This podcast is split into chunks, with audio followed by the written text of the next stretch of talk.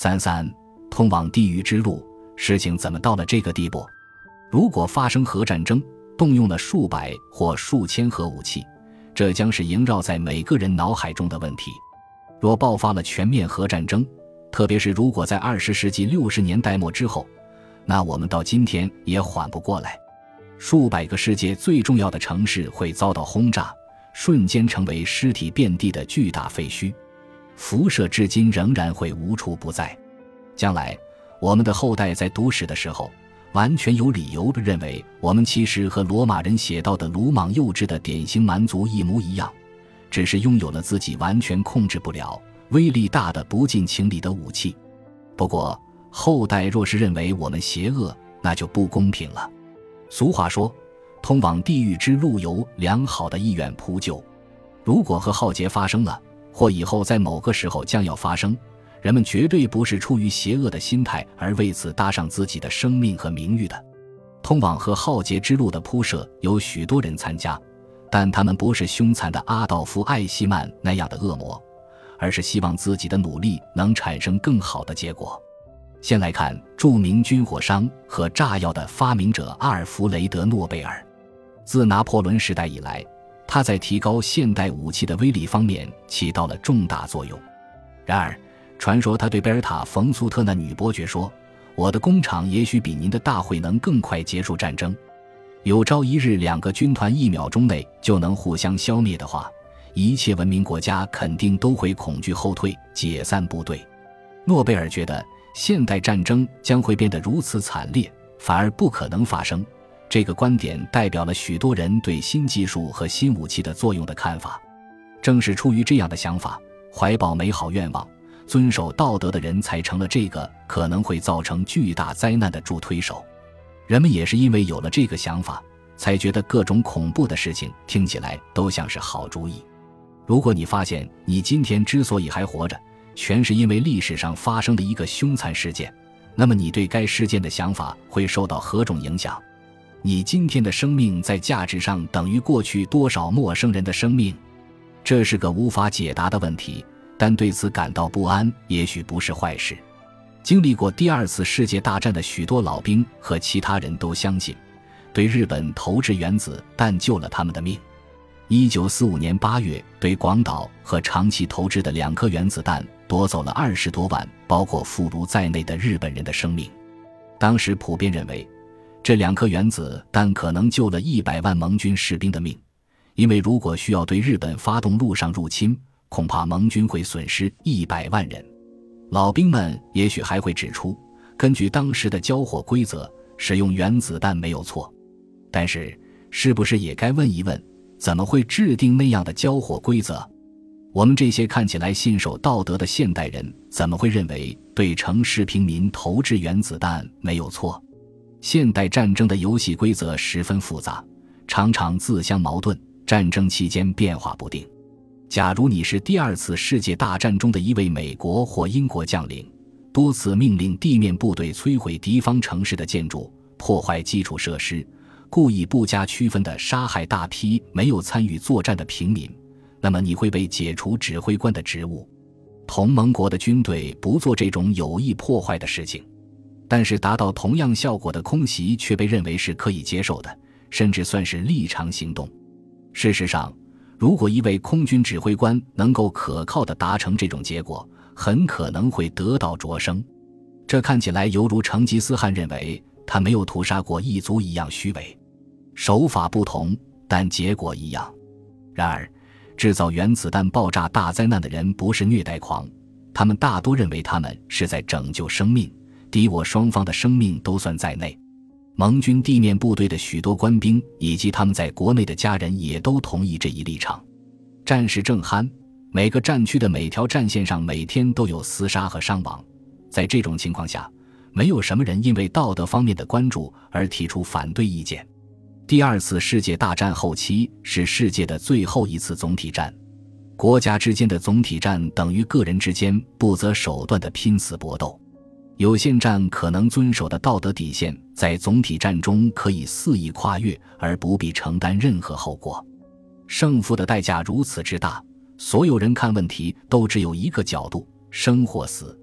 想一想古时的战神，无论是希腊神话中的阿瑞斯，还是罗马神话中的马尔斯，会注意到他们有时表现的近乎疯狂。战斗造成了不一样的现实，有它自己的规则。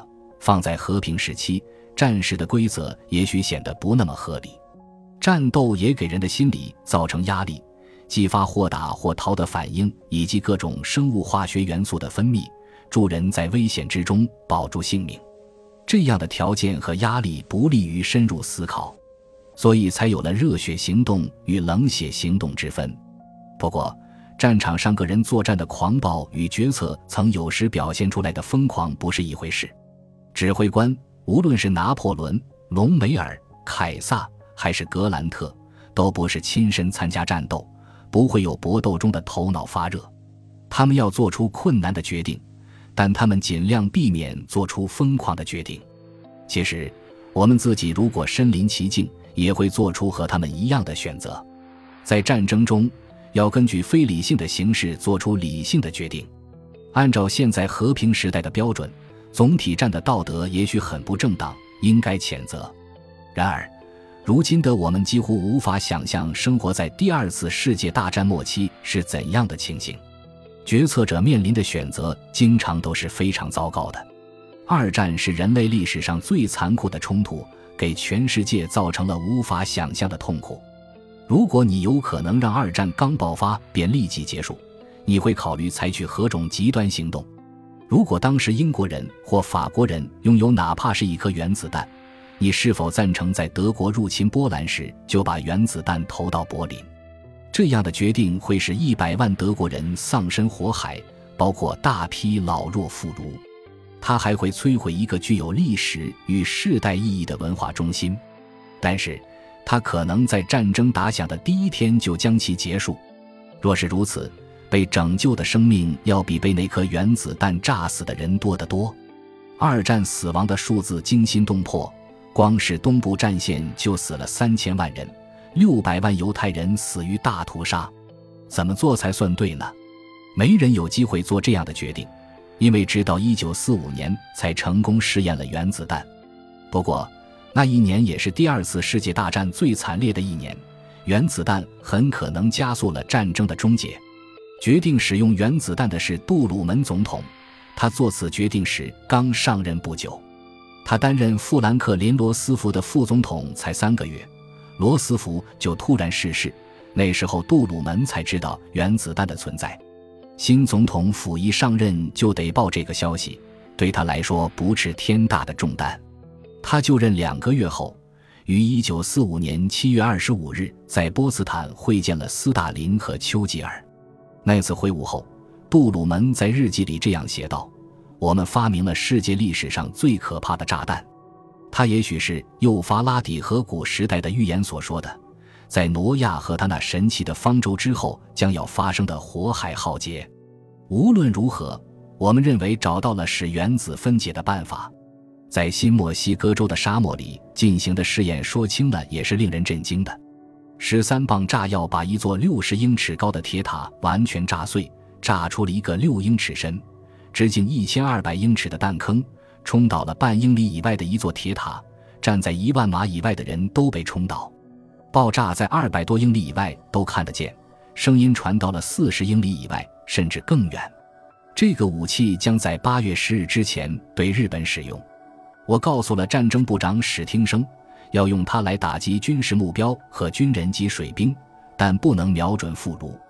不错，日本人野蛮、无情、残忍、狂热，但我们作为争取共同福祉的世界领袖，不能把这个可怕的炸弹投到日本的故都或新都。